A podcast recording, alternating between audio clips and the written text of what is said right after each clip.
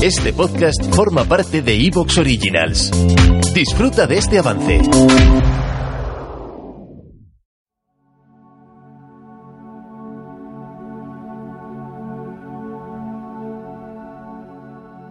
Cierta vez, un sueño tejió una sombra sobre mi cama que un ángel protegía.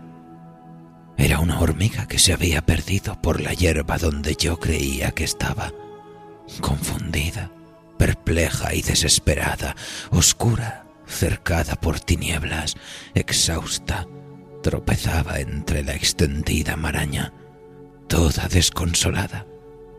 Y le escuché decir, Oh hijos míos, ¿acaso lloran? ¿Oirán cómo suspira su padre? ¿Acaso rondan por ahí para buscarme? ¿Acaso regresan y sollozan por mí?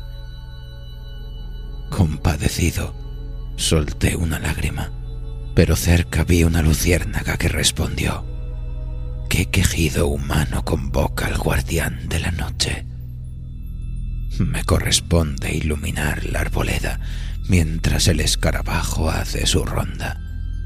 Sigue ahora el zumbido del escarabajo, pequeña vagabunda. Vuelve pronto a casa. Un sueño. William Blake.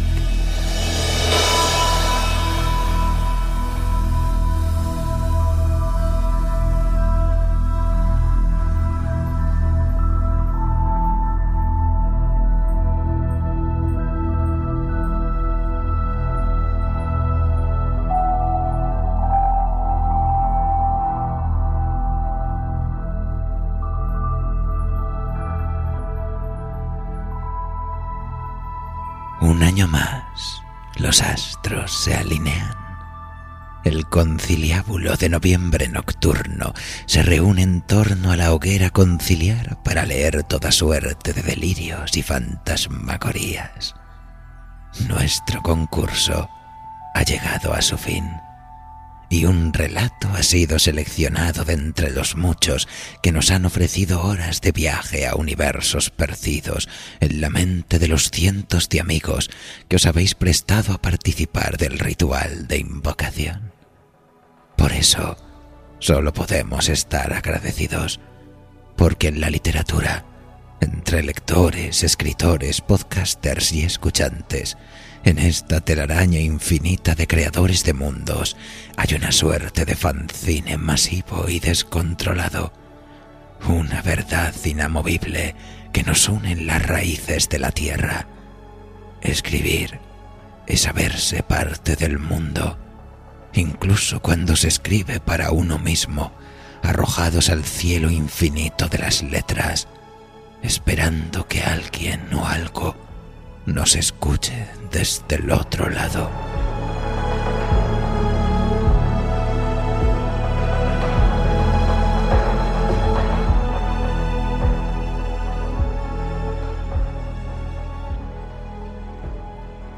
Así pues, acomódense, amigos. Apaguen las luces, enciendan una vela y prepárense para atravesar las puertas de la noche interminable. De la mano del maestro Miguel Ángel Aispuro, nos adentraremos en este viaje de soledad y penumbra hacia la carta definitiva del que se sabe presa de los astros. Conozcamos, pues, los rincones de polvo de esa geografía mística que se oculta en el sitio de mi muerte.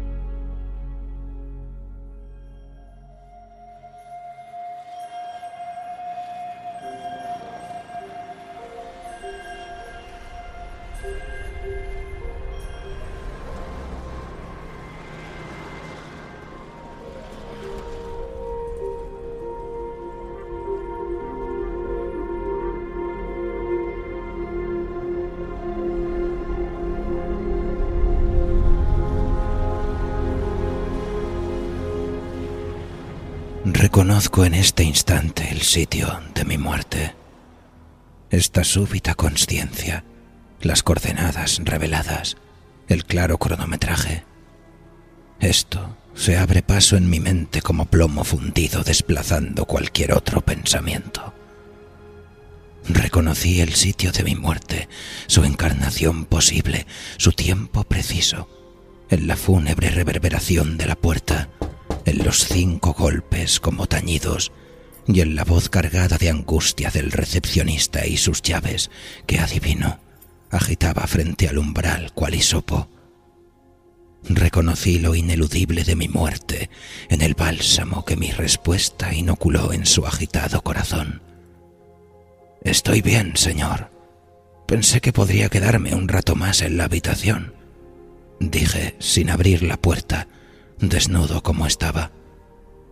El recepcionista pasó de la preocupación al alivio y concluyó en la exasperación. La recepción va a cerrar a las siete.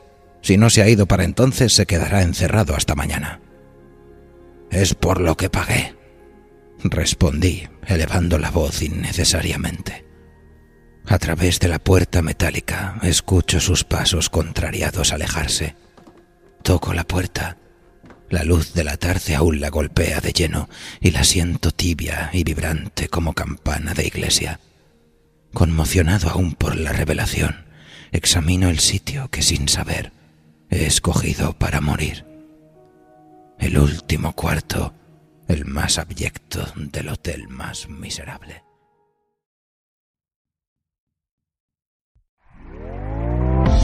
¿Te está gustando lo que escuchas? Este podcast forma parte de Evox Originals y puedes escucharlo completo y gratis desde la aplicación de Evox. Instálala desde tu store y suscríbete a él para no perderte ningún episodio.